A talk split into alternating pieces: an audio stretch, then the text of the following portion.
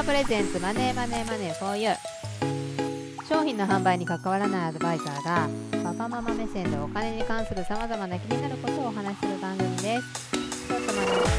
得する情報をお届けします。パーソナリティは個人向けに株式や不動産などの資産コンサルティングをしている小屋と。子供向けの金融教育を行っているビハインとナンシーの3人でお届けしておりますはいよろしくお願いしお願いしますお願いします。はい、えー、じゃあ今日はですね、えーこのラジオでゲストで、えー、FIWA の理事長、まあ、この番組 FIWA が一応 FIWA プレゼンスということで歌ってますんで、まあ、あの FIWA の理事長のですね、岡本さんをゲストにお迎えして、今日はお届けしたいと思います。よろしくお願いします。よろしくお願いします。お願いします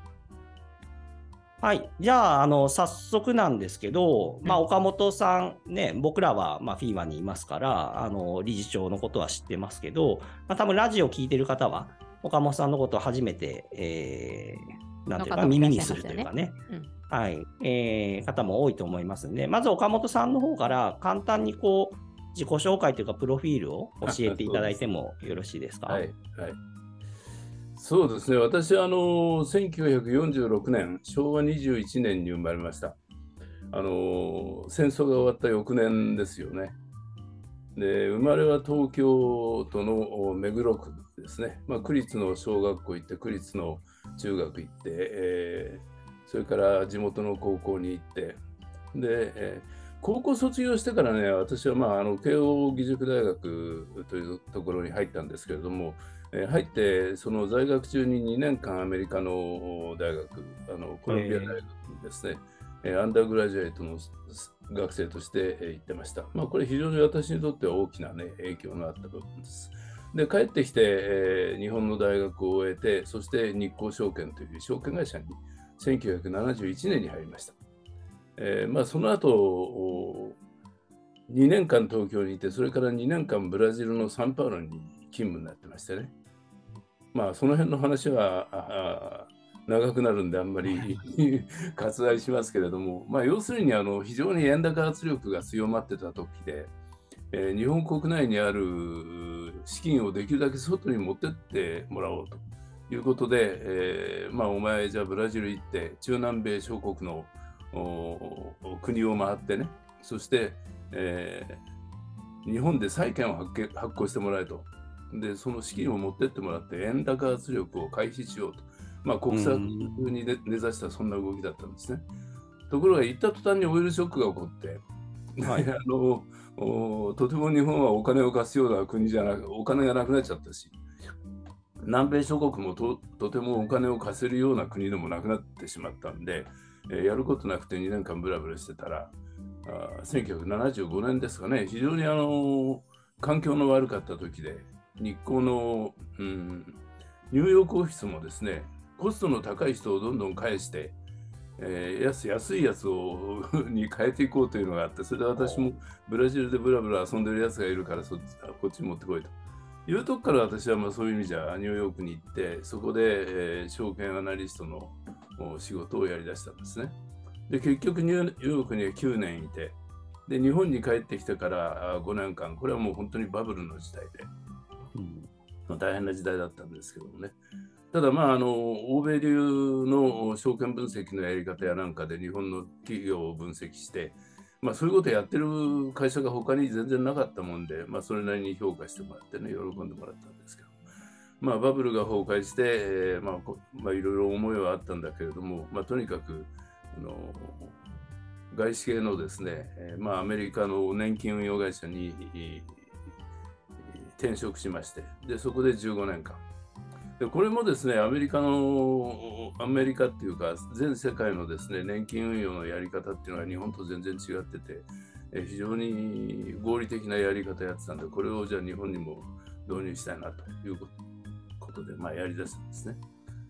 で、15年経って、その会社が日本でトップの年金運用の会社になったんで、そこで辞めて、それから、これからやっぱりあの個人が自分の退職後の資金の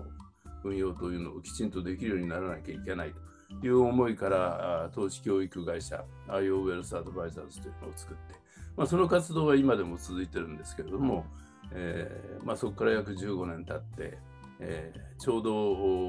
2019年ですかね、えーやっぱり日本の、うん、個人が本格的に資産を運用していく上で非常に大きなネックになっているのが販売会社の影響力が強すぎること。自分のニーズと関係なく勧められたものを買ってしまっているというその現状で。でやっぱりもう少しきちんとした、うん、まあ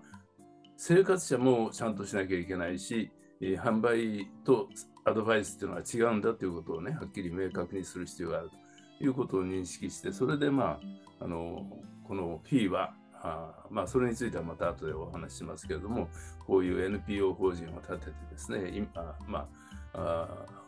ここに参加している皆さんと一緒に、えその活動をしているわけです。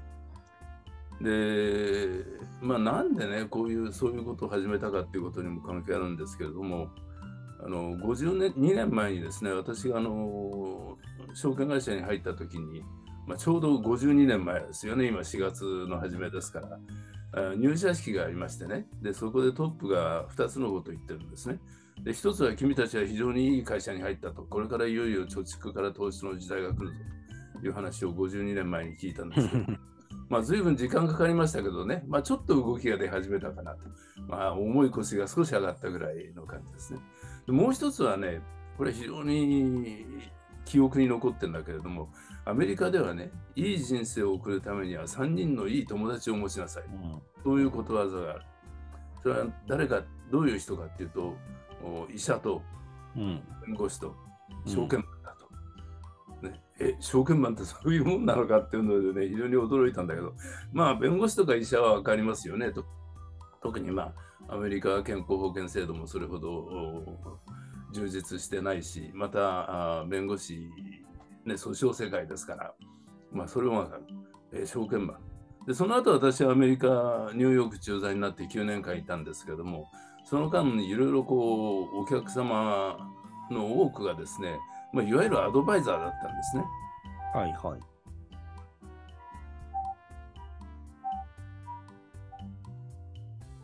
お客様の多くがアドバイザーだったんですね。それで、その、そういう人たちの活動ってどういうのかっていうと、やっぱりその、アメリカの、まあ、比較的こう富裕層だったり、そうじゃない人もいるんだけれども、あのやっぱりその、本当にその人に寄り添ってるっていうか、商品を販売することじゃなくて、その人に寄り添ってあげるっていうのが本業なわけです。でしかも多くの場合その、それが世代を超えて、えー続いてるんですね。要するに、えーお客様も世代交代していく。それから、そういうアドバイズ、アドバイズ会社を作ってる人も、自分の息子にそれを継がして、それそれがまたあの同じお客様をずっとフォローしていくみたいなね、そういう関係が非常に強い。で、なんかこれとその証券会社が株を売ってるっていうのと随分違うなという気持ちがしたんですね。で、これからやっぱりアドバイザーっていうのと販売会社ってていうのは、販売者っていうのは随分、セールスっていうのは随分違うんだなということをまあ非常に強く思ったんですね。で、まあ、日本のね、現状とか、えーまあ現在の状態を考えてみると非常にこう不条理なところがある。まあ、売る人がアドあのアドバイザーになっちゃってるってことですよね。で、まあ、要するにアドバイザーっていうのは何が値上がりしそうか、いい銘柄を教えてくれる人、それがアドバイザーみたいな、そんな雰囲気になっちゃった。でそれはアドバイスじゃなくてセールストークなんですよね。で、セールストークとアドバイスっていうのは全然違うんだ。で私もよく例えで言ってるのは、えー肉屋さんが副業で栄養士をやってたらどうなりますかと。で、やっぱりどうしてもその栄養士さんの言うアドバイスっていうのは、あー肉中心になってしまうということがあるんで、やっぱり本業もありますからね。えーやっぱりバイアスがかかっちゃう。それから、医者と薬剤師の関係ですよね。医者の役割っていうのはきちんとした処方箋を作って、そしてそれを持って、えー患者さんは、うん薬剤師のところに行って、薬剤師は薬を売ると。でもね、私もまあいろいろ薬にはお世話になってるんだけれども、薬剤師の方が、やっぱりこの薬飲みすぎる、飲むとね、ちょっと眠くなるかもしれないから、車の運転気をつけた方がいいですよとかね。あるいは、あちょっと今日はあんまり無理しないで早く寝た方がいいですよとか、まあ、そういうアドバイスしてくれるわけです。あるいはあのお薬手帳を見て、えー、別のお薬あの、かかってるお医者さんっていうのは他にどういう薬を飲んでるかっていうの知りませんから、薬剤師さんそれ見て、えー、この薬とこの薬はちょっと一緒に飲んで大丈夫かどうか、今お医者さんにあの聞いてあげますからねっていうようなことをしてくれるわけですよ。そういう役割があるわけ、えあの販売する人には。だけど、お医者さんと薬剤師は違ってる。お医者さんはとにかくその患者さんにとって一番いい、えー、まあ、ソリューションが何かっていうことを、それを教えてくれる人だ。そういう関係がね、やっぱりアドバイザーと、えー、販売員の間にももっとできていくべきじゃないかなと。で、無駄なことにお金が使われてるっていうことは、要するに、その生活者の将来の資金が流出してるんですよね。でその分なくなってる。でこれはね、やっぱり、うん、変わっていかなくちゃいけないな。まあ、52年のね、証券人生で、まあ、米国流の証券分析の手法というのももう今本当に終了になってるし、ね、最初はそんなの絶対無理だって言われてた年金運用のやり方も結局欧米流のものに変わってきてるし。多分多分この分野っていうのもこれから、まあ、時間はかかるけどとにかく変わっていくんだろうなと。それについては私はもう全く疑いを持ってません。その方が合理的だしみんなのためにも未来のためにもいいんだということですよね。でそれをまあ我々は推し進めていこう。そういう目的で作ったのがこの、まあ、フィーはみんなのお金のアドバイザー協会だということです。まあ、とにかく社会の中のね、えー、不条理を修正する。最初はみんなそんなの絶対無理だっていうふうに決まってんだけど変わってくればみんなそれ私は前からそういうふうに思ってたみたいなことを必ず言うんですよ、うんうん、もう今までの体験で全部そうだから、えー、じゃあすいません。今までのとこでどうですか？ナンシーキャサリンでなんかこう質問とか聞いてみたいところあります？私はですねすごいあの岡本先生のその最初の経歴のところで前から疑問に思ってたっていうか本当フィーバとはあんまり関係ない質問なんですけどあの日興証券に入社されますよね。でその証券会社っていうのは当時でいくとやっぱり銀今でこそ、まあ、対等な立ち位置になってるかなっていう気はするんですけど何て言うのかな。半沢直樹でも銀行から証券に出向だっつってどういうことやってその証券の方が隠したかみたいなそういう世界があるような気がするんですけどなぜ日興証券を選んだのかなっていうのは前から聞いてみたいなと思ってました。あのー、まあ、売った買ったの世界が中心だというふうに、まあ、当時みんな思われてたんですよね。で私も大学のゼミがですね、やっぱりそこの仲間たちは銀行行く人が非常に多かったです。だけど、なんかね、私はあの銀行ってあんまり面白くなさそうだなと。あの行員さんの姿見ててもあんまり自分があそこにいるいたらどうかなと思うとちょっとなんか全然なんかみんな座ってるだけあるいはまあ預金集めであちこち回ってるとかそんなイメージしかなかったんだけど、うん、えー、まあ証券の方がもしかしたらあの証券とか商社ですね、えー、そういう方が面白いのかなと。で私自身はやっぱりなんかあまあ、アメリカ行ってたこともあって、英語っていうことと、それからなんかグローバルな仕事がしたいということと、やっぱりお金に関係したことをやりたいというふうには思ってたんですよ。それは私の父親があ商社マンで、えー、まあ、ニューヨークにも長くいましたし、えー、家からも英語でいろいろビジネスしたりなんかしてたし、えー、電話でね、それから、うん、まあそういう意味ではね、やっぱりお金とか、あ海外とか英語っていうのも非常にこう囲まれた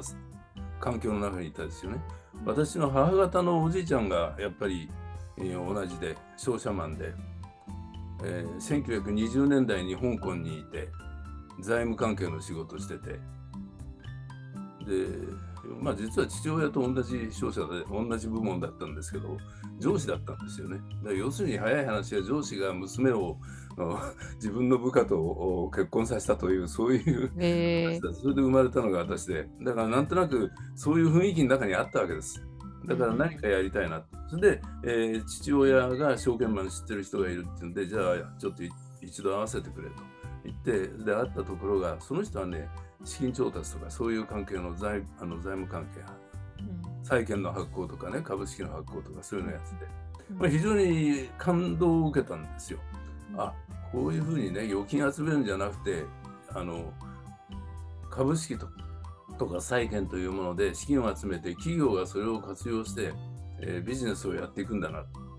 で、あこれは面白いかもしれないなと、これから将来性あるぞというふうに思って、それで、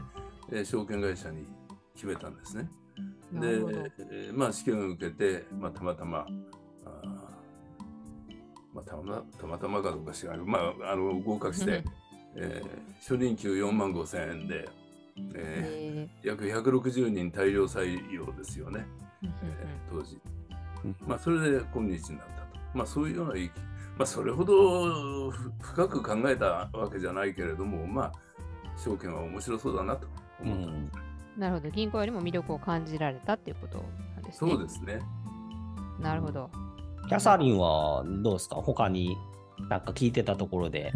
聞いてみたいことあります？行ってみたいとこですね。あの聞いてるとやっぱりそのバブルも経験されてて戦後っていうのも経験されててすごいあの日本のなんかポイントポイントを生きられてるっていう感じだと思うんですよね。で今も日本ってすごい、まあ、日本だけじゃなくて世界もコロナが来て不安定になっててポイントになってる時だと思うんですけどそれでもやっぱりより良くなるってよく言われてより良くなるからみんなそのあのその気持ちが投資信託に乗ってあの右肩上がりに全体で見たらなってるんだよって言われますけどやっぱりその歴史を見てきた岡本先生でもやっぱりそれは揺るぎなないものでゆっくりでも右肩に上がっていくってやっぱ今でも本当に思われるのかなっていうのを聞いてみたい。あのこの今の日本とか世界のうん感じをうん、生きてこられた方としてどう思ってるかみたいな。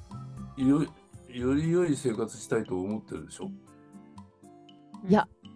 ん？なんかそそれが私は弱まってる気がして子供さんに育ててるんですけどうん。私なんかむしろもう今で十分っていう感じに日々思っててよりよくっていうよりかはもうなんかこれでいいなって思うタイプになってるんですけどそういう人が増えてるような気がしてます。いやそれはそれでいいと思うんですよ。はいはいで、結局、悪くはななりたくないし、そうですね。ううんんうんうん